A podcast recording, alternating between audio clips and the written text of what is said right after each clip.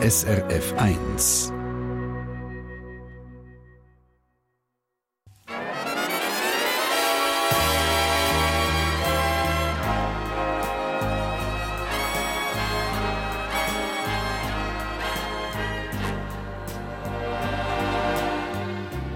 Persönlich.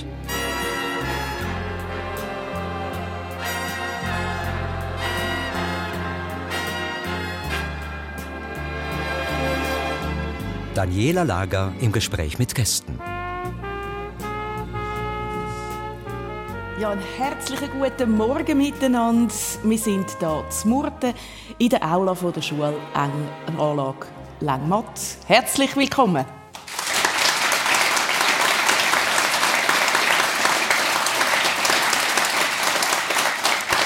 Meine Gäste sind heute Katharina Fromm, 53, verheiratet, Vizerektorin an der Uni Freiburg und Professorin, eine leidenschaftliche Chemikerin und Weltbürgerin, die hier in Freiburg ihren Hafen gefunden hat und über die Uni Freiburg sagt, wir sind wie eine kleine, schnittige Yacht.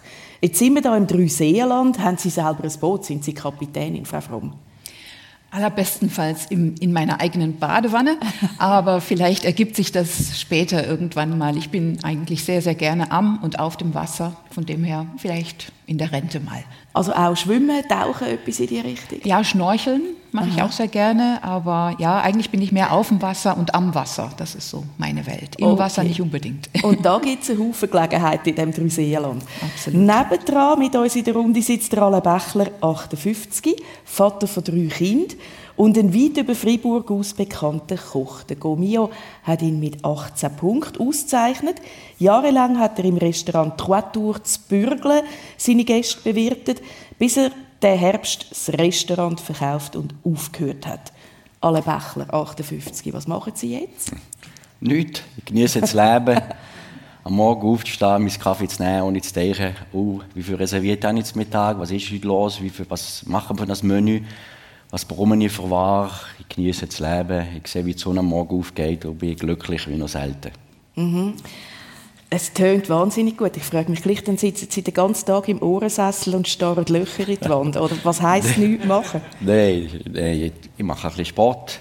Ich nehme mehr Zeit für mich, gehe ein bisschen joggen am Morgen früh.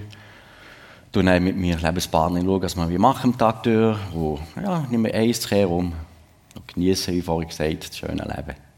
Warum haben Sie die Notbremse gezogen? Einfach so. Quasi bei laufender Fahrt abgekumpelt. Oder? Bei verschiedenen Clubs dabei, Grand Table de Suisse, und dort habe ich ältere Köche kennen, die das Haus, das Restaurant gerne hätte verkaufen. Sie sind älter geworden, sie sind krank geworden und hier es nicht verkaufen. Und ich habe gesagt, das wollte ich nicht. Ich habe noch, ich habe früher an meinem Beruf, bin noch top zweig und habe gedacht, jetzt ist langsam der Moment. Und es ist alles ein bisschen schneller gegangen, als ich gedacht habe einen Sponsor gefunden, einen sehr guten Gast, der angefressen Gastronom ist, plus einen sehr guten Koch, der schon knapp zehn Jahre zu Freiburg ein gutes Renommee aufgebaut hat und so konnte ich mein Geschäft weitergeben und das passt für mich und ich finde es super auch für die Stadt Freiburg, für den Kanton Freiburg, dass das Restaurant Literatur weitergeht. Sie haben auch gesagt, habe ich mal gelesen, jetzt werde ich nicht mehr besser. Sie haben gemerkt, irgendwann, jetzt werde ich nicht mehr besser. Ja, ich war ein mit meiner Kreativität am Anschlag. Gewesen. Ich habe mehr Angst bekommen, freche Sachen aufzustellen. Wenn man jung ist, ungezwungen, dann ist man manchmal ein bisschen frecher. Und als ich den 18 Punkt bekommen habe, habe ich Angst und ich musste überlegen, wie mache ich weiter, wie kann ich den Gast noch zufriedenstellen, ohne ihn zu täuschen. Und hauptfruchte Sachen, das ist bei mir nicht gegangen. Und habe gemerkt, ja, ja, wie, wie immer am Anschlag. Ich habe noch die alten Rezepte, die ich mit denen ich geschafft habe, die probiert zu verfindern. Aber irgendwie, die letzten zwei Jahre war der Bächler nicht mehr so kreativ. Gewesen. Die guten Kunden das gemerkt. Jetzt war unsere Küche, mir oder meine Küche noch sehr gerne haben. Aber gemeint, ja, der, also mehr als 18 Punkte ist nicht möglich. Mehr als ein Stern ist nicht möglich. Das habe ich gewusst, mit meinem Aufbau, mit meiner Organisation. Und man soll ja hören, wenn man auf dem, äh, auf dem Sommer ist, wenn man auf dem Bergspitz ist. Und ja, das konnte ich machen und bin mega glücklich. Viele haben nicht die Gabe, das selber beim eigenen Leben so zu merken. Ich finde es toll, wie Sie das jetzt so sagen und, und gemerkt haben, oder? wenn man mal auf dem Gipfel ist und dann sagen, also, es ist gut? Also es hat schon ein, paar schlaflose Nächte ja. gebraucht. Und am Schluss ist es sehr wehmütig gekommen. Man, man tut Kunden, Leute, Kollegen, die x Jahre, das sind 30, über 30 Jahre, als ich mhm. Küchenchef und Patron war, dass man weiß, dass man die tut verlassen, dass man etwas aufhört, etwas, was man aufgebaut hat, geht dann gleich, auch wenn es weitergeht, aber die Ära Bächler ist vorbei. Das hat mir schon ein bisschen komische Momente mhm. gemacht, aber äh, bis jetzt, also die ersten vier Monate, habe ich noch keine Sekunde bereut. Bereut nicht und äh, wahrscheinlich auch geniessen Sie es jetzt einmal nicht mehr so viel zu tun zu haben. Man hat gehört, das war auch ein Krampf gewesen, Katharina Fromm. Sie lehren, Sie forschen und haben als Vizerektorin auch noch administrative Aufgaben. Das tönt auch nach total langen Arbeitstagen, oder? Ja, die man muss ja eigentlich immer irgendwann angeben, wie viel Prozent man mit der Lehre und wie viel Prozent man mit Forschung und Administration äh, arbeitet. Und äh, typischerweise muss das dann 100 Prozent ergeben. Mhm. Und ich glaube, das ist bei Alain ähnlich. Das sind deutlich mehr als 100 Prozent, die ja. man eigentlich arbeitet. Und ja, es macht natürlich riesen Spaß. Äh, es hat viel mit Kreativität auch zu tun. Und äh, ja, das möchte ich eigentlich äh, nicht missen. Also Sie denken nicht, äh, wäre schön, mal einfach nichts zu machen. Sie kennen das Gefühl nicht. Ich kenne das Gefühl, dass man sich überlegt, was, wär, was würde ich machen, wenn ich jetzt nicht mehr im Job wäre. Das kenne ich schon. Was würden Sie machen? Und da wäre ich wahrscheinlich, hätte ich einen großen Garten und einen Hund und äh, würde vielleicht eben Biogemüse und Biokräuter und Obst anbauen und meine eigenen Konfitüren machen. Das kann ich mir durchaus vorstellen. Aber im Moment bin ich eigentlich sehr glücklich und zufrieden mit dem, was ich täglich zu tun habe. Mhm. Ähm, alle Bächle sind Sie schon wieder mal in Ihrem Restaurant gewesen, seit Sie es verkauft haben. Mhm. Ja, schon, schon zwei, drei Mal gegessen bin ich aber nicht im Restaurant, oben im ersten Saal. Aber sonst bin ich sogar besuchen, sie haben mir zwei, drei Tipps müssen haben, Sachen, die ich nicht gewusst habe, bin ich schon gewesen, ja. mhm. Schweiz Aktuell hat an ihrem letzten Arbeitstag gefilmt im Restaurant. Äh, am Schluss haben alle brüllt. Sie auch. Oh, brüllt. Oh. mal, mal. Man hat es schon gesehen. Ja. Weißt du, es ist nicht einfach. Äh, wenn wir erfolgreich sind, sei es Sportler oder gibt es nicht nur schön und was der Gast sieht, wunderschönen Abend, ein gediges äh, Essen und so, das ist natürlich manchmal schon Kampf dahinter, es war hart, manchmal hat man schlechte Waren bekommen, die man refusieren musste, manchmal hat der Koch nicht das gebracht, was man wollte. Und dann am Schluss, äh, das Restaurant war zweieinhalb Monate Mittag und Abend voll gewesen, die Leute unbedingt noch mal kommen. Das sind schon Emotionen, die mich ein bisschen bewegt haben. Mhm. Ja. Katharina Fromm, wann haben Sie das letzte Mal Tränen gehabt?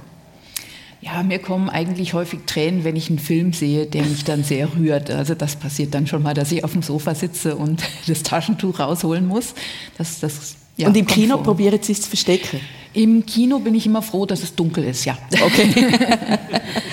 Sie äh, haben, wenn wir mal auf Ihre Arbeit kommen eine antimikrobielle Schutzschicht für Implantate entwickelt, wo zum Beispiel künstliche Gelenke soll schützen, damit es keine Entzündung geben kann.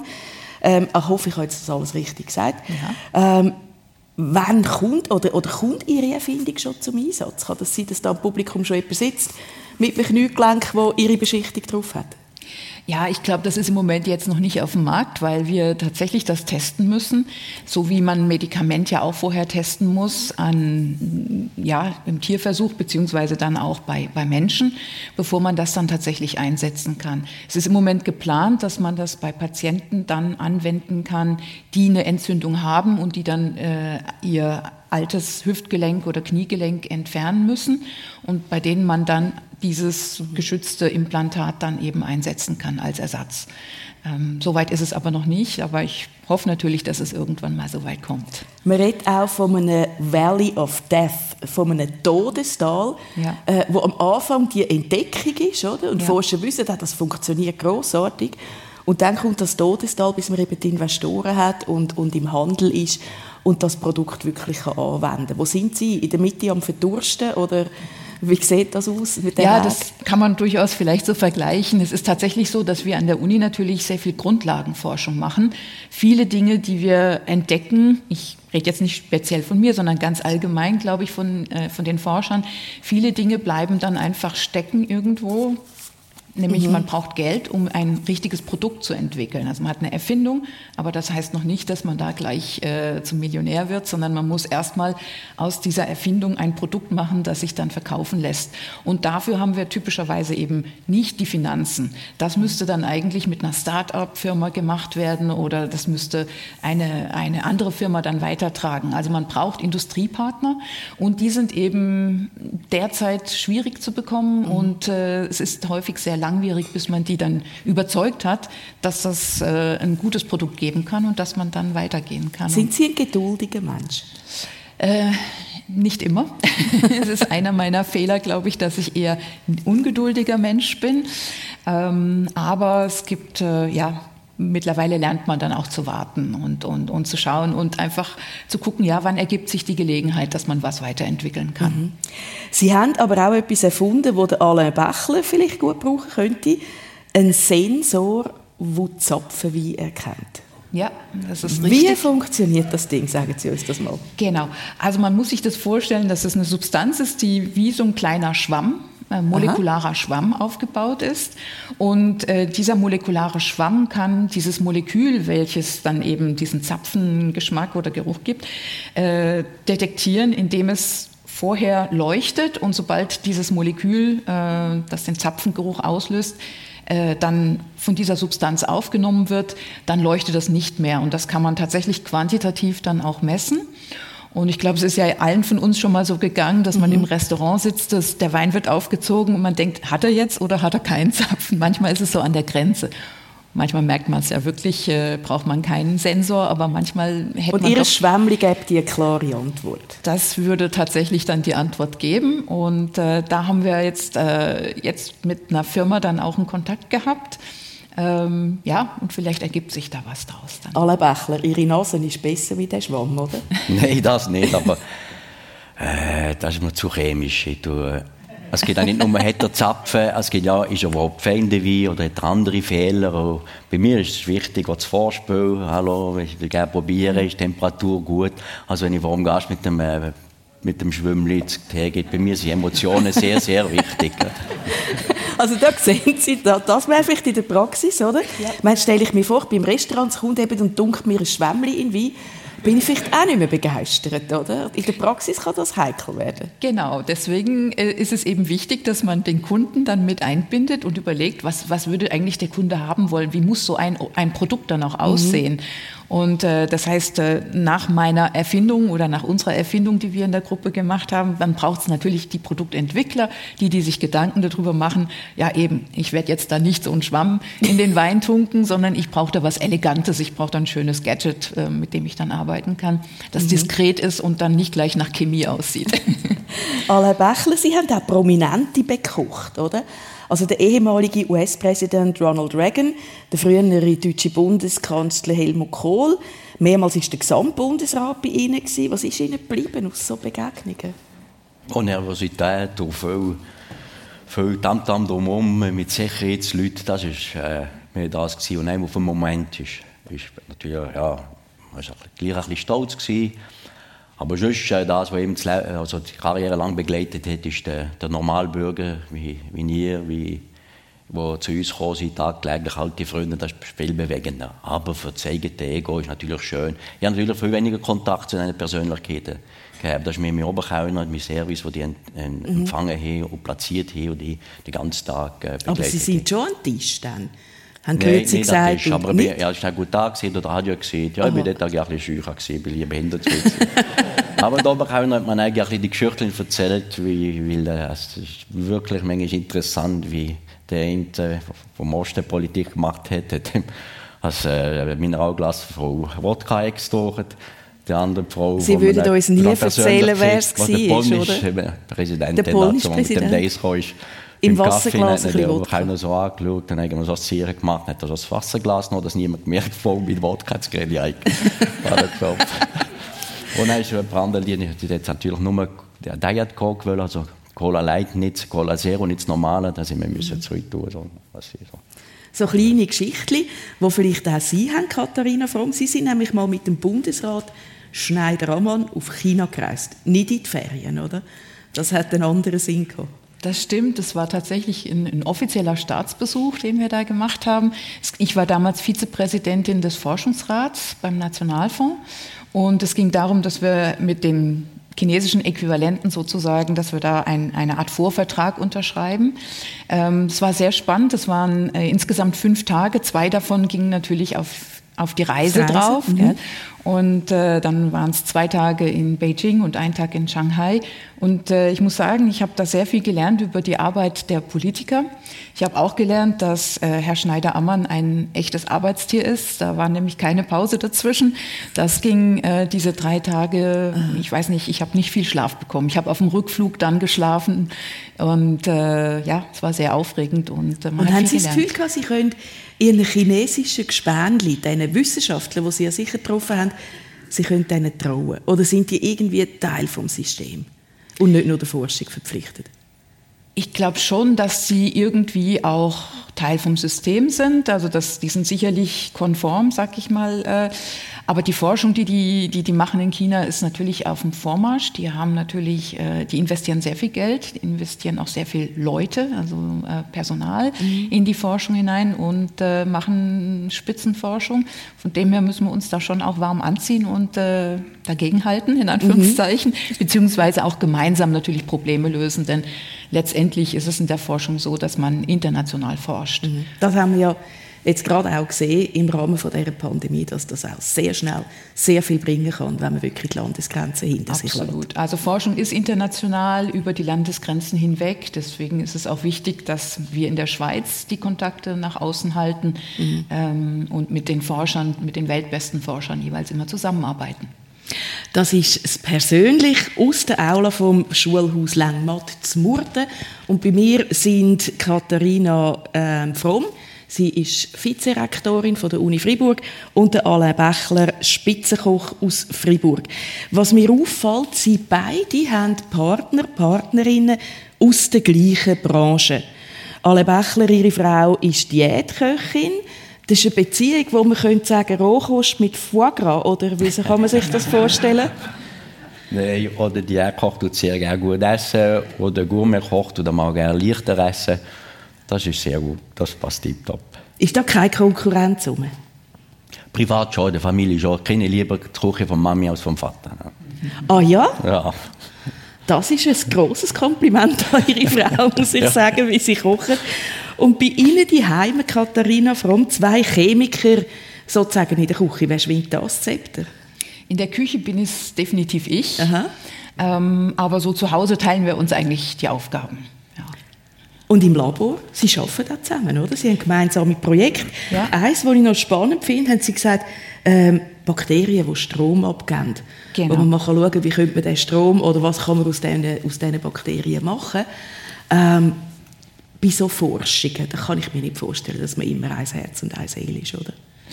Also man muss natürlich auch äh, konstruktiv miteinander streiten können. Aha. Das gehört dazu. Auch wissenschaftlich äh, diskutieren wir da häufig, wie es thematisch weitergeht. Ähm, aber wir gehen uns eigentlich im Laufe des Arbeitstages relativ gut aus dem Weg bis auf mhm. dieses eine Forschungsprojekt, das wir eben gemeinsam bearbeiten. Und äh, da ja, geht es um diese Bakterien, die Strom produzieren können. Und wir versuchen eben zu verstehen, wie das mechanistisch passiert in dieser Bakterie. Mhm. Also wie, wie kann so eine Bakterie eigentlich Elektronen von innen nach außen abgeben?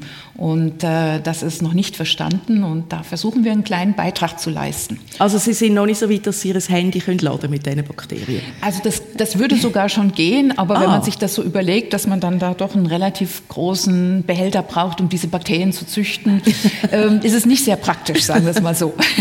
aber Sie sind auf dem Weg dorthin, dass man vielleicht ja, wer weiß, vielleicht wer kommt weiß. das irgendwann mal, ja. Ähm, Sie haben einmal gesagt, äh, Frau Fromm, Sie haben es gern, wenn es einmal richtig knallt im Labor. Ja, wobei, also im Labor vielleicht nicht so sehr, aber ich mache das gerne im Hörsaal. Also ich bin jemand, der sehr gerne äh, auch Hand anlegt äh, an Experimente. Nun im Alltag macht man das relativ wenig. Man hat ja eigentlich Mitarbeiter, die äh, die Zeit mhm. haben, im Labor zu stehen, denn die Chemie die kann man nicht in zwei Stunden machen. Da muss man wirklich den ganzen Tag im Labor stehen können. Ähm, aber, aber in der was, Vorlesung. Was sprengen Sie denn so im Hörsaal? Ja, durchaus mal so ein Wasserstoffballon, äh, wo es dann eben die Knallgas, berühmte Knallgasreaktion gibt. Das sind natürlich dann, sagen wir mal, Demonstrationsexperimente, mhm. die wir machen, zum Beispiel für Schulklassen, die zu uns an die Uni kommen oder eben in der Weihnachtsvorlesung. Ich habe jetzt am kommenden Dienstag meine Weihnachtsvorlesung. Das ist immer die, die mache ich im ersten Semester. Da habe ich über 300 Studierende im Hörsaal. Nicht unbedingt zu Corona-Zeiten, aber normal mhm. jedenfalls. Und äh, ja, da machen wir eigentlich immer eine, ja, unterhaltsame Chemie-Show mit allen möglichen Experimenten und da darf es dann mal krachen, da darf ordentlich Licht dabei entstehen und die Farben dürfen wechseln und ja, das ist recht das unterhaltsam. Das wirklich noch Spaß. Ja, es macht auch Spaß. Sie haben Ihren Mann beim Arbeiten kennengelernt, Katharina Fromm. Erzählen Sie mal uns ein bisschen, ist das auch so gewesen, im Labor ein Blick, zack, chemische Reaktion, verliebt, verlobt, verheiratet? Ist das der Weg gewesen? Also für meinen Mann glaube ich schon. Bei mir hat es ein bisschen gedauert, aber wieder, wie man sagt ja so schön, es, es wächst zusammen, was zusammengehört. Und wir sind jetzt ein super Team. Also von dem her alles gut. Dann hat er sich ausgesucht. Ja, kann man so sagen, ja.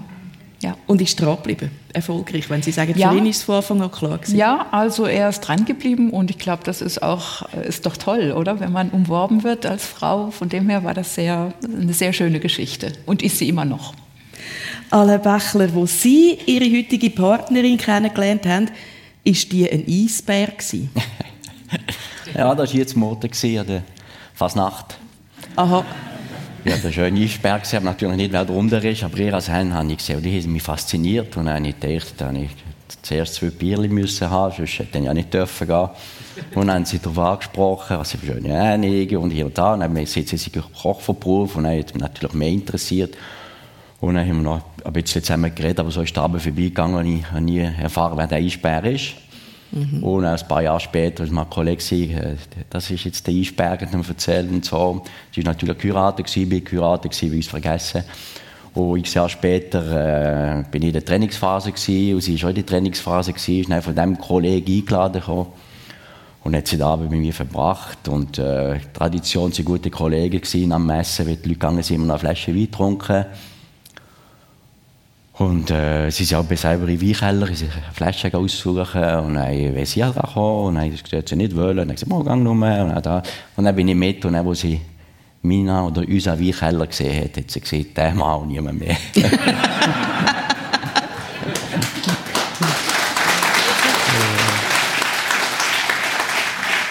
Und der Eisbär ist also geblieben. Sie sind glücklich in dieser Beziehung. Sie haben drei Kinder, drei Töchter. Die älteste aus der Beziehung mit der ersten Frau. Haben Sie nicht insgeheim gehofft, dass vielleicht eins von Ihren Töchtern sagt, Papi, ich übernehme das Restaurant, muss nicht verkaufen? Nein, gehofft habe ich es nie. Weil äh, schon dann mein Vater gesehen habe, oh, das ist ein spezieller Beruf, macht er nicht. Und, und ich, äh, sie sind natürlich noch ein bisschen jung und ich habe gesehen, die bleiben nicht noch zehn Jahre oder noch länger. Küchenchef der Patron vom Troitour und dann sitzen wir dann, äh, nein, als andere Pläne. Es ist schon mal be äh, gekommen von der kleineren Tochter und ja, was Papi, was Mensch, wenn ich mal das Haus übernehmen will. Und dann haben wir gesagt, wie schon was, oder den, den Beruf willst du mal machen oder dann tun wir dann gucken, dass du ein Restaurant hast, das dir gefällt, wo du, wo du kannst aufbauen und nicht, wo gegen den, das Gespenst oder äh, vom Bächler allein oder dort ist. Und, und das ist nicht ziemlich klar. Äh, ist nicht ab. Mhm. Ähm, das Gen ist schon in der Familie zum Kochen, wenn Sie sagen, die jüngste Tochter hat sich das überlegt, oder? Auch Ihr Vater war schon Koch. Gewesen. Ja, mein Vater war Küchenchef, aber meine Brüder, die hätten wir nicht können brauchen, der Kochen, die sind andersweitig. Äh. Also aber mir hat es gegen die Küche gezogen, das ist effektiv. Vor dem Service bin ich nie gerne gewesen, habe mich nie gerne gezeigt von den Leuten, aber beim Vater, der aber erzählt hat von seiner Karriere in den jungen Jahren im Palast St. Moritz im, äh, im äh, Schweizer Hof in Bern, er früher in der Küche im zweiten UG, wir noch mit Kohle und das hat mich irgendwie fasziniert, was ich, wenn für die Leute die Bankette können kochen und ja, das, das ist irgendwie bei mir geblieben. Aus, aus, kleiner, aus einem kleinen Bub musste ich einen Vortrag machen und habe ich nicht gewusst, was soll ich einen Vortrag machen. Aber Äh, der Koch habe ich gemacht, bin angelegt mit der ganzen Montur vom, vom einem Koch und ja, das hat mich irgendwie das Leben lang begleitet. Hat es nie eine Alternative gegeben, was Sie sonst noch hätten können oder wählen werden? Äh, ich glaube, die einzige Gabe, die mir daher gut geht, ist effektiv zu kochen, für anders kann ich nicht. Katharina Fromm, alternativlos Chemikerin. Oder hat es bei Ihnen mal auch einen Gedanken gegeben, ich könnte vielleicht auch noch das oder das haben? Ja, ich muss sagen, ich habe zu einer Zeit promoviert, das war so Anfang, Mitte 90er Jahre. Da war die äh, chemische Industrie gar nicht so rosig. Also da gab es unglaublich viele Leute, die keinen Job gefunden haben. Mhm. Und da hat man sich natürlich schon überlegt, was, was mache ich eigentlich, wenn es jetzt nicht klappt mit der mhm. Karriere. Und damals hatte ich mit äh, zwei, drei äh, Kollegen vom Studium her dann überlegt, dass wir dann eine chemische Bar aufmachen würden, wo wir dann im Prinzip so Bechergläser nehmen und das alles so ein bisschen alchemistisch so ein einrichten würden, äh, weil wir eigentlich Spaß an Cocktails hatten, wir hatten äh, Spaß auch an schönen Weinen und äh, hatten das damals so überlegt, dass man da vielleicht so eine, so eine kleine Bar, vielleicht auch eben mit, mit, mit ein bisschen was kochen, ähm, ja, machen würden. Schade gibt es dir nicht. Was, was, ja. Wieso gibt es sie nicht? Ja, es kam ja dann Gott sei Dank so, dass äh, die Karriere sich so langsam entwickelt hat. Ähm, der Weg war natürlich recht lang, also man, man, wird, äh, man braucht ziemlich lang, bis man dann äh, eine feste Stelle hat als mhm. Professor. Ähm, der ist auch nicht immer geradlinig, also man muss relativ viel geografisch umziehen bis man, bis, bis man dann sich niederlassen kann, wie jetzt hier in Fribourg. Also von dem her, das äh, hat sich aber dann alles so nach und nach ergeben. Mhm. Also man hat äh, gearbeitet, man hat hart dafür gearbeitet, aber es klappte dann. Sie haben mir gesagt, Sie sind ein Einzelkind und ja. Sie haben mir gesagt, Sie sind quasi wurzellos aufgewachsen. Ja, das stimmt. Ähm, wir sind so häufig umgezogen, dass ich nirgendwo so richtig mich fest verwurzeln konnte. Ich habe überall noch Leute, mit denen ich in Kontakt bin, aber äh, so, ein, so ein Heimatgefühl wie andere Leute, die das erzählen, dass sie also jetzt noch mit den Grundschulkameraden dann zusammenkommen oder, oder Schulklassentreffen machen, das habe ich eben nicht. Und ich habe jetzt festgestellt, dass ich ähm, 15 Jahre hier in Fribourg bin. Das ist die längste Zeit meines Lebens, dass ich an einem Ort wohne. Mhm. Und äh, das hat dann unter anderem bei dieser Gelegenheit äh, dieses äh, Staatsbesuchs in China, als die Nationalhymne gespielt wurde, dann mir so eine Gänsehaut ausgelöst, macht es jetzt gerade auch übrigens, dass ich äh, beschlossen habe, äh, ja, also hier möchte ich dann auch gerne bleiben. Jetzt habe ich Sie nämlich gerade fragen, haben Sie denn heute ein Heimatgefühl? Ja, absolut. Und das gehört in die Schweiz. Also das nach all dem, Sie haben in Deutschland, Frankreich, äh, Amerika, überall gelebt. Heute ist Heimat, ist die Schweiz. Ja, ähm, habe ich zum Beispiel auch gemerkt bei der Eröffnung der Poja-Brücke hier in Fribourg. Also da ging man hin, als Friburger geht man dahin, oder? Und äh, ja, da musste man natürlich einmal hin und her laufen über die Brücke und dann auch die, die kleinen Weingläschen zur Erinnerung kaufen und solche Geschichten. Also da merkt man dann schon, dass man dazugehört. Und ähm, ja, das macht dann auch Spaß, wenn man auch in der ja, wenn ich ein Mikro einkaufe oder Coop, um beide zu nennen, wenn man dann da plötzlich angesprochen wird von den Studierenden, Frau Fromm, wann ist eigentlich die Klausur und so, dann äh, ja, also man, man gehört in, in die Stadt und das finde ich eigentlich ein sehr schönes Gefühl. Alle Bächler ist Heimat wichtig. Ich meine, Sie als Koch haben ja auch ein paar Jahre dort, ein paar Jahre da, sind auch umgezogen, oder? Heimat ist sehr wichtig, ja. Finde ich sehr, sehr wichtig. Ich bin ja lange umgereist, aber es hat mich ging um mich zurückgezogen. Und in den Eisenbezirk. Das war wichtig, auch wegen der früheren Kollegen. Das war bei mir sehr, sehr wichtig. Mhm. Wieso sind Sie eigentlich, Katharina Fromm, so in der Weltgeschichte umgezottelt als Kind? Also was, was haben Ihre Eltern gemacht, dass das nötig war? Ja, mein Vater war im, im Maschinenbau tätig und äh, hat in einer Firma gearbeitet, die ihn sozusagen immer um die Welt geschickt hat. Und äh, wenn es sich dann ergeben hat, dass es für eine längere Zeit war, dann sind wir eigentlich immer mitgegangen. Also mhm. mit meiner Mutter sind wir dann mitgereist, haben uns dort dann immer äh, versucht einzufügen in die Welt, die sich uns gerade mhm. geboten hat. Also es ging dann nach USA beispielsweise als Kleinkind, da kann ich mich nicht so unbedingt dran erinnern, waren wir auch in Frankreich eine Zeit lang. Ich glaube aber, dass ich da zumindest mein Ohr fürs Französisch mhm. äh, trainiert habe. Und ähm, ja, so ergab sich das eigentlich immer, dass man unterwegs war und gelernt hat, umzuziehen, gelernt hat, dass es zwar traurig ist, irgendwo wegzugehen, aber dass es woanders auch tolle Orte gibt, wo tolle Menschen leben. Alle Bächler, Sie haben sogar bei Ihrem Vater die Lehre angefangen. Das deutet auf eine sehr gute und enge Beziehung mit dem Vater hin. wenn man, wenn man sogar kann, oder, den ganzen Tag im Beruf beim Vater arbeiten Und dann, dann ist der ganz unerwartet gestorben, Ihr Vater. Da sind Sie noch recht jung gewesen. Ja, das ganz unerwartet ist es nicht gewesen. Er ist äh, manches Jahr ein Herzproblem gehabt und wir sind schon darauf äh, vorbereitet gewesen. Was wir mögen hat, eben, dass mit dem Restaurant Literatur, das hat er nicht mitbekommen. Das mhm. ist ein bisschen schade gewesen, aber äh, ja, es hat mir, mir eine gute Beziehung gehabt. Jetzt haben wir irgendwie jetzt, jetzt wieso nicht, jetzt passt, dass wir zwei in der Küche nein, später, als ich heimgekommen erzählt habe, wo ich eben in Grindelwald, in Genf, in München war oder, oder im Tessin, das hat ihn eigentlich fasziniert. Und gleichzeitig äh, haben wir x schöne Diskussionen gehabt. Sie sind, glaube ich, wie alt sind Sie, gewesen, wo Ihr Vater äh, gestorben ist? Um 30-jährig, ja. Ja, 30 ja. ja. Und Sie haben mir gesagt, Sie hätten dort gerade, sie gerade am Arbeiten gewesen, und man hat sie zuerst den Service fertig machen lassen, bevor man ihnen Ja, sie gewusst, oder, dass sie das durcheinander bringt und, und jetzt geht ja, ich wenn wir noch eine gesehen sind, am Nachmittag vorbei und ich habe noch schnell die letzten Teller geschickt. Äh, die Schwägerin hat mir dann gleich angerufen, sie alle sie mir gesagt, dürfen da nicht anrufen, ich mache es jetzt gleich, weil ich gewusst das würde ich mögen. Und die letzten Teller geschickt, das ist kurz abgezogen, dann bin ich ab und wirklich gewartet auf mich. Mhm. Katharina Fromm, der frühe Verlust vom Vater, den kennen Sie auch, oder? Wie haben, wie haben Sie es erlebt? Ja, er ist äh, sehr plötzlich und unerwartet äh, verstorben. Ähm, es sind dann natürlich immer so diese Momente, wo man dann feststellt, ja, es ist eigentlich schade, dass man nicht mehr ähm, Austausch hatte und, und auch über ja, Details der Kindheit mit ihm gesprochen hat oder so. Also das sind durchaus Dinge, die man dann gerne nachholen möchte. Ähm, geht natürlich nicht.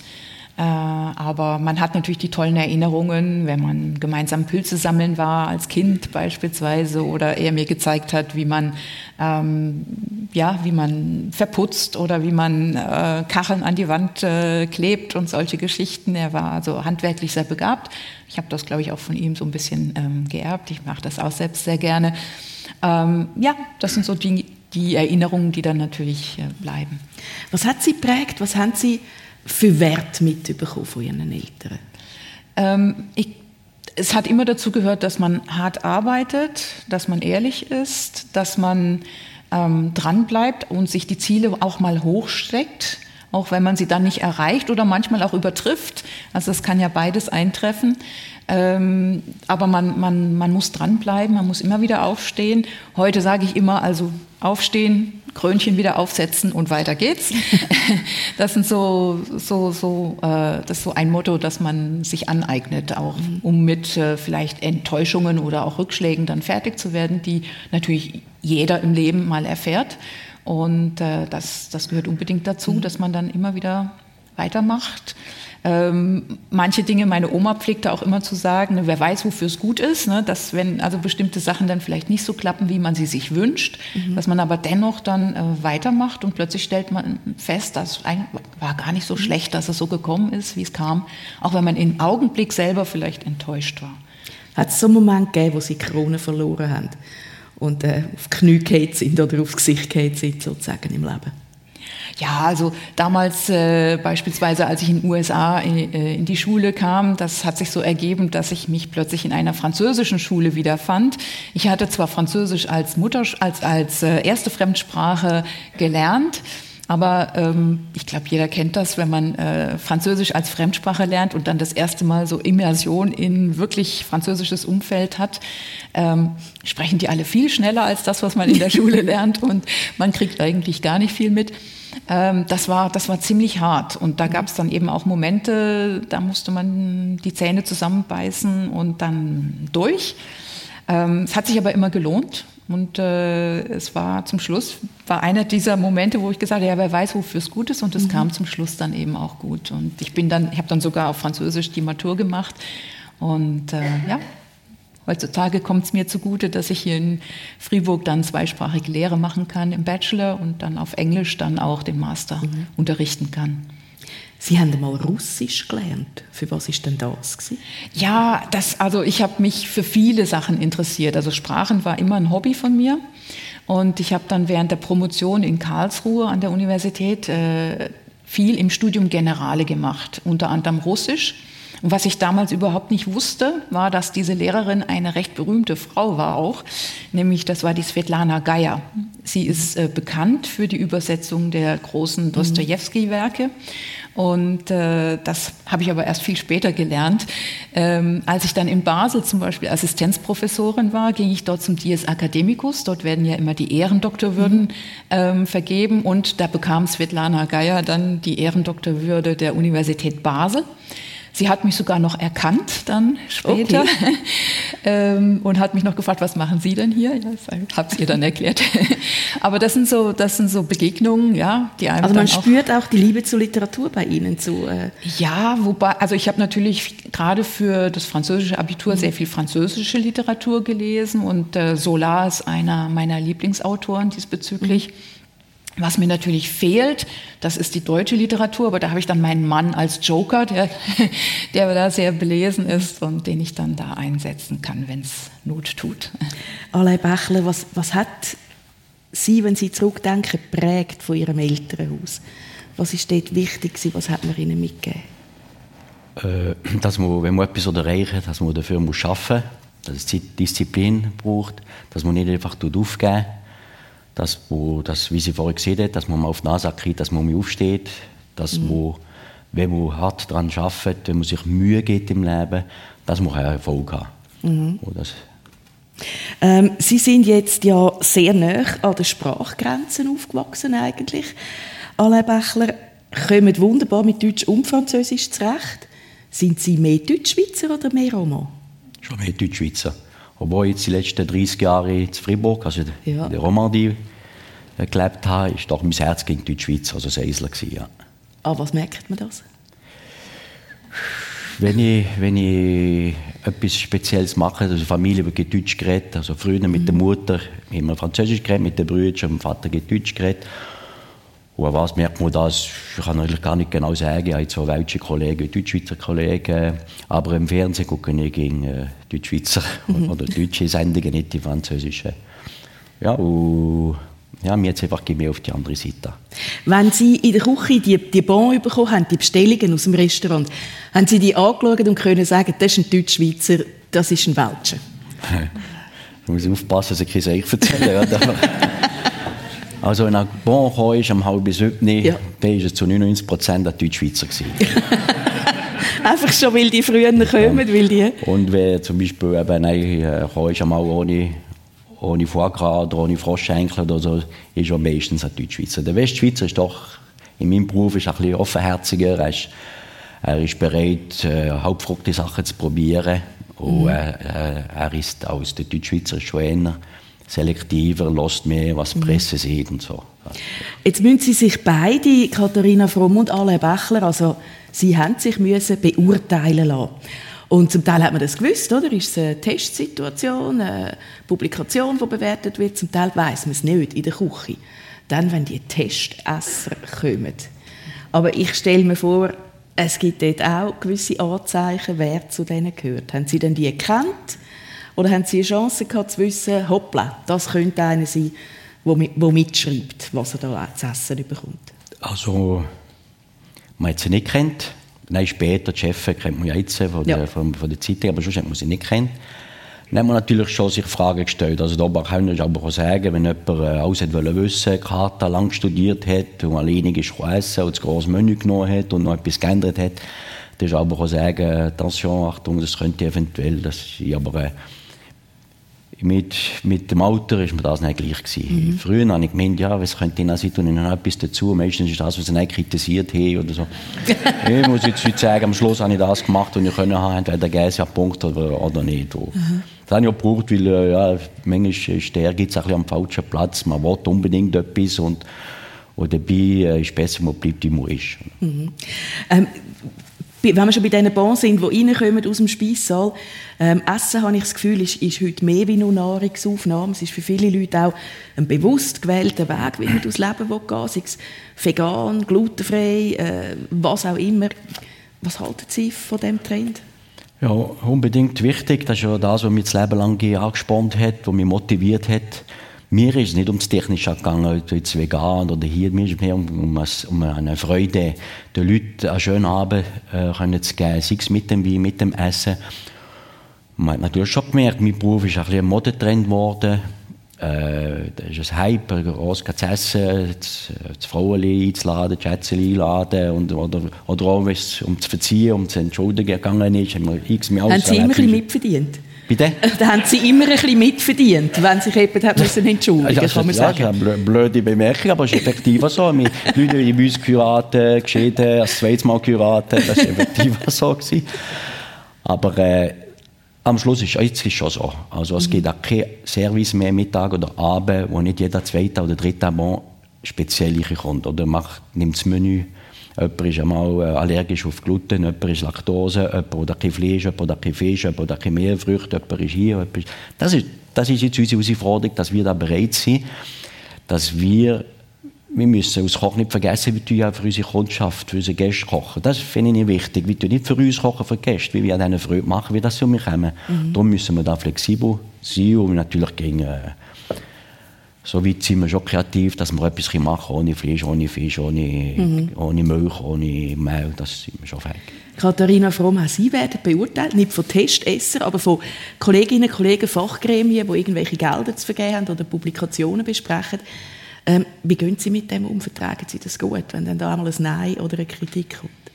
Also man muss sich da auch dran gewöhnen, das erste Mal. Also wenn man äh, zum Beispiel das erste Mal eine Publikation einreicht und bekommt dann die zurück mit Kommentaren von anonymen ähm, Bewertern mhm. und sagt also da und das. Und dann muss man natürlich am Anfang erstmal so dreimal schlucken und vielleicht auch noch mal ein, zwei oder auch noch mehr Nächte drüber schlafen, bevor man dann, mhm. äh, dann sagt, ja, hm, eigentlich haben die ja recht, oder? Und dann arbeitet man den, das, die Publikation noch mal über und dann äh, ja, es ist ja eigentlich zur Verbesserung äh, der, der Publikation letztendlich. Mhm. Ähm, man muss natürlich als, als Professorin, Professor muss man natürlich auch ständig Anträge schreiben, um, um Drittmittelgelder einzuwerben, damit man überhaupt arbeiten mhm. kann im Labor.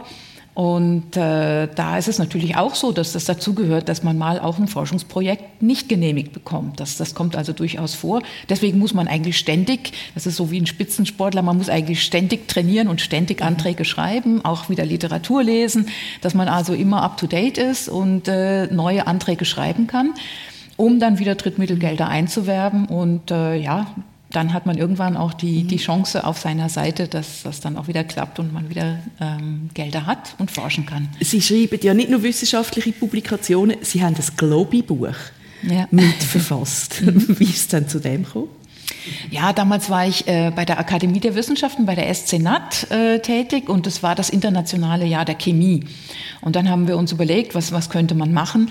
Und wir versuchen natürlich auch immer dann äh, Outreach äh, zu machen gegenüber den, den jungen Leuten, mhm. dass eben, ja, Chemie hat ja meistens immer so ein bisschen so einen negativen Touch, oder? Dass man aber dennoch Kinder da relativ früh ranführen kann und sagen kann, ähm, Chemie ist eigentlich die Basis unseres, unserer Welt, die uns umgibt. Mhm. Bleiben wir schnell bei dem Image, ja. Frau Alles, was natürlich und biologisch ist, ist sympathisch. Alles, was pfui ist, ist chemisch regt Sie das manchmal ein bisschen auf? Ja, unbedingt. Es ist tatsächlich äh, heutzutage so, dass man eigentlich dann immer gleich von einem Chemieunfall spricht, wenn es beispielsweise eigentlich eine, eine Pharmafirma ist, der irgendwas ausläuft oder so. Das sind dann immer die bösen Chemieunfälle. Und äh, ja, das ist natürlich äh, schade, dass also der Chemie so ein Image anheftet. Und äh, eine meiner Missionen, persönlichen Missionen, ist eben dafür äh, zu kämpfen, in Anführungszeichen, mhm. dass äh, eben die Chemie ja, als ganz normale Wissenschaft angesehen wird. Im Übrigen in der Natur gibt es eigentlich die schlimmsten Gifte, äh, die, Natur, die die Natur eben äh, zur Verfügung hält. Also Botulin, das, was sich manche Personen einspritzen, Botox, Botox ist eigentlich eins der stärksten Gifte überhaupt und das wird von der Natur produziert. Mhm. Es gibt wenig Mädchen, die mit so Werf mhm. sich für Chemie, überhaupt für so MINT-Fächer auch interessieren. Was, was dann bei Ihnen passiert? Ist das einfach so gewesen, oder ist das Interesse vielleicht auch durch eben geweckt worden in der Kindheit? Ja, ich hatte tatsächlich sehr früh einen Chemie Kasten, so, mit, wo man Experimente das machen kleine konnte. Experiment. Genau, das ist natürlich erstmal schief gegangen, denn das erste Experiment war die alkoholische Gärung und anstatt zu gären hat es eben geschimmelt. Das war, halt das war dann halt eben schief gegangen. Aber ansonsten, ja, es hat mich immer interessiert, wie die Natur zusammengesetzt ist. Äh, ich habe ein Mikroskop gehabt, wo ich dann schauen konnte, wie so eine, eine Heuschrecke unter dem Mikroskop aussieht. Und ich habe mich schon gefragt, wieso, also, wieso ist jetzt Wasser flüssig? Und wieso schwimmt zum Beispiel Eis auf dem Wasser oder was passiert in unserem Körper eigentlich ständig, dass wir, egal wie die Umgebungstemperatur ist, ständig auf 37 Grad kalibriert sind? Mhm. Ähm, was passiert da eigentlich in unserem Körper? Wir haben ja regelrecht ein Kraftwerk in unserem Körper, dass wir ständig Energie produzieren und im Gegen, äh, also um ja. bezüglich der Außentemperatur immer auf ja, Betriebstemperatur zu sein. Und das sind total spannende Fragen. Da gibt es so viel noch zu entdecken, so viel zu tun, gerade eben auf der chemischen Seite. Unbedingt spannend, sehr empfehlenswert. Alain Bächler, ich warte eigentlich immer noch auf ein Kochbuch von Ihnen. Wenn man es jetzt von Globibüchern und wissenschaftlichen Publikationen hat, jeder Koch hat doch ein Kochbuch geschrieben. Ja, ich habe verschiedene Anfragen gehabt, aber äh, ich habe den Mut nie gefunden. Äh, das Kochbuch machen braucht auch Haufen Zeit. Und die Rezeptierung, die müssen perfekt sein, weil äh, sonst können sie die Leute hier nicht nachkochen. Ich habe einzelne Bücher habe ich mitgemacht und das Rezept zwei, drei Tage. Mhm. Aber das ganze Buch, ja, das hat es effektiv nie gegeben. Das, ja. Der Kollege, der es gemacht hat, war während einem Jahr auch morgen um 5 Uhr bis am 7 Uhr in der Küche für die Rezepte, für die Fotos. Das Ding. Und das war nicht so, meine, meine, das nicht so mein Weg. Mhm. Essen Sie eigentlich, jetzt muss ich gleich noch fragen zum Abschluss, essen Sie alles und gibt es ein absolutes Lieblingsrezept von Alain Bächler? Also ich esse wirklich alles. Lieblingsrezept gibt es nicht, weil der Essen ist bei mir sehr emotional. In den Bergen oben habe ich Freude für eine Rösti oder eine Bratwurst. Wenn ich am See bin, habe ich Freude für, oder am Meer Freude für einen feinen Fisch und so. Und manchmal kann es ein Zehgänger sein, manchmal kann es einfache Servala sein. Wirklich also Sie essen Servala? Oh, Sie das Leben gerne, ja. ja. Okay. Was ich noch vorher wollte sagen, unser Beruf ist sehr nah. Heute der, der El Buliz Restaurant in Spanien, der hat gegen fixe den Staff an Chemiker gegeben, wo sie dann, äh, unser Gericht zersetzt haben. Wie kann man sich mit zusammensetzen für das? Sie sind auch drauf gekommen mit der Basstemperatur oder der, der zum Beispiel bei 62 Grad, dass das auch geht, dass man nicht muss, äh, knapp 100 Grad haben, dass es eine andere Zersetzung gibt und das hat uns enorm weitergeholfen. Das ist, wir müssen lernen, auch mit der Grammwaage arbeiten. Also sehr also, exakt. Eigentlich ist, fast ist, mehr Forschung als wie einfach kreativ. Das war nicht so mein Weg, gewesen, aber hat nein, äh, der Anfang von diesem Jahrtausend einen, einen riesen Hype gegeben, unsere Küche. Mhm. Dank denen. Also Chemie und Küche sehr nah beieinander. Ich möchte Ihnen darum beiden zum Schluss noch eine Frage stellen. Fast jeder Mensch hat doch so eine innere To-Do-List, oder? So Sachen, wo man sagt, hat er, wenn ich mal Zeit hätte, oder das möchte ich unbedingt noch. Katharina Fromm, was ist auf dieser Liste? Auf der Liste steht beispielsweise Saxophon spielen und ein Hund und Gärtnern eigentlich. Das mache ich sehr, sehr gerne, ja. Also es tönt so ein bisschen eben nach, nach Slowdown, nach mehr Zeit haben für Sachen, wo man auch einfach mit der Hand etwas Sinnliches kann erfahren kann. Unbedingt, ja. Also ich bin jemand, der auch äh, durchaus, wenn da mal äh, ein Hund vorbeiläuft, den dann auch unbedingt mal die Ohren kraulen muss, weil das äh, setzt ja auch Glückshormone frei offenbar und äh, ja, das hilft durchaus. So ein Hund als äh, Begleiter. Alle Bächler, To-Do-List von Ihnen. Was wettet Sie noch gern? Was steht auf dem, wo man sagt, will ich schon mal noch machen? Also eigentlich bin ich wunschlos glücklich. Ich möchte zwar gesund bleiben, weiterleben, so wie ich jetzt die letzten drei, vier Monate gelebt habe. Und wenn die Kinder ein bisschen grösser sind, vielleicht größere Reisen machen. Wie ich vor x Jahren mal zu Australien war, würde ich mal den Osten oder mal auf Amerika, Südamerika, das sind Sachen, die ich gerne mit meinem Lebenspartner machen Reisen, Katharina Fromm, ist jetzt nicht auf dieser Liste gewesen? Doch, Reisen steht eigentlich auch. Also Neuseeland oder Australien wäre auch noch toll. Aber in den heutigen Zeiten überlegt man sich das natürlich doppelt und dreifach, äh, ja. ob man so weit gehen möchte. Ähm, aber es gibt ja auch hier in der Nähe ganz tolle Gebiete, die man noch entdecken kann. Also von, man kennt ja meistens die, die eigene Umgebung weniger, als äh, wenn man in fremde Länder reist und sich da Dinge anschaut. Also ich habe gelernt, auch hier vor Ort gibt es tolle Dinge zu entdecken noch. Alain Bächler, zum Abschluss die Frage noch an Sie. Ich kann mir es nicht vorstellen, dass man mit 58, wenn man so viel gekrampft hat wie Sie und mit so viel Leidenschaft an einem bestimmten Teil geschafft hat, einfach kann sagen, jetzt mache ich nichts mehr. Ich will Sie darum nochmal fragen, komme ich noch eine andere Antwort über. Was haben Sie noch für Pläne? Was machen Sie jetzt noch mit dem Leben?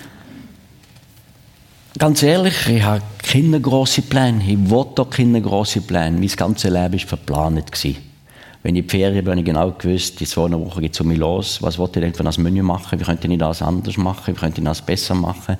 Auch morgen war das so. Gewesen. Ich bin nicht so im Moment der sterne Koch, der ist ein leidenschaftlicher Koch. Ich bin eigentlich kein so leidenschaftlicher Koch.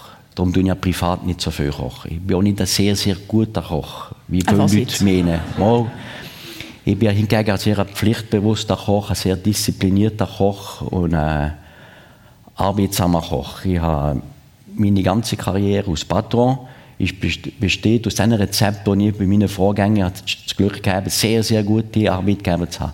Und ich habe die Rezepte auf mir adaptiert mit mir. Ich habe sie verbunden mit anderen Regionen. Ich habe in Deutschland geschafft, in der Westschweiz, in der Deutschschweiz, in der italienischen Schweiz. Und das ich irgendwie zusammengetan. Das hat dann meine Küche gegeben. Aber bei mir ist nicht ist eigentlich nicht der, Gang das Wichtigste meine Küche das Wichtigste. Wichtig ist für mich der Gast. Ja, es gibt gesehen, Pflicht war, der Gast kommt zu uns. Der kommt vielleicht von relativ weit her, muss das Portemonnaie gross taufen für einen schönen Abend. Meine Pflicht ist, dem einen schönen Abend oder dem Perlen einen schönen Abend zu geben. Und das ist das, was mich die ganze Jahr motiviert hat, was mir, was mir früh gemacht hat, weil äh, in der Küche ist manchmal auch, ist nicht gegen äh, Spass gewesen, ist manchmal hart gewesen. Und man dafür ich kann nur die schönen, leuchtenden Augen gesehen habe, sogar vom Kind. Gestern bin ich bei jemandem Besuch gewesen, hat sie mich so angeguckt, mit, ah, einen gar nicht mehr kennen, wenn er nicht in Visa angelegt ist. Das sind Sachen, die, die schön waren. Das hat mich motiviert, die Emotionen der Leute weiterzugeben. Das war schön. Gewesen. Und ich hatte das Gefühl gehabt, das schön, wie ich, das war's, schön gewesen. Der zieht jetzt nicht mehr Tag für Tag. Das ist wunderbar als Abschluss von dieser Sendung. Ich muss gar nicht mehr viel mehr sagen, als was die Worte ausgedrückt haben. Wir nehmen es von Mal zu Mal, von Sendung zu Sendung und immer gern mit zwei so spannenden Menschen, wie wir jetzt heute dabei haben. Katharina Fromm und Alain Bächler. Herzlichen Dank. Wir haben viel erfahren aus dieser Re Region. Ich, habe, ich muss sogar sagen, ich habe ein bisschen Angst, dass ich Sie nicht verstehe, Herr Bächler. Weil das Freiburgische jetzt doch also, äh, ja, ein, bisschen, äh, ein fremder Touch hat für mich. Aber auch das, ich habe sie sprachlich verstanden, ich habe sie emotional verstanden, beide. Und ich habe eine tolle Stunde gehabt. Ich hoffe, Ihnen die Heimen ist es auch so gegangen. Merci vielmals fürs Dabeisein und eine gute nächste Woche. Wiederschauen miteinander.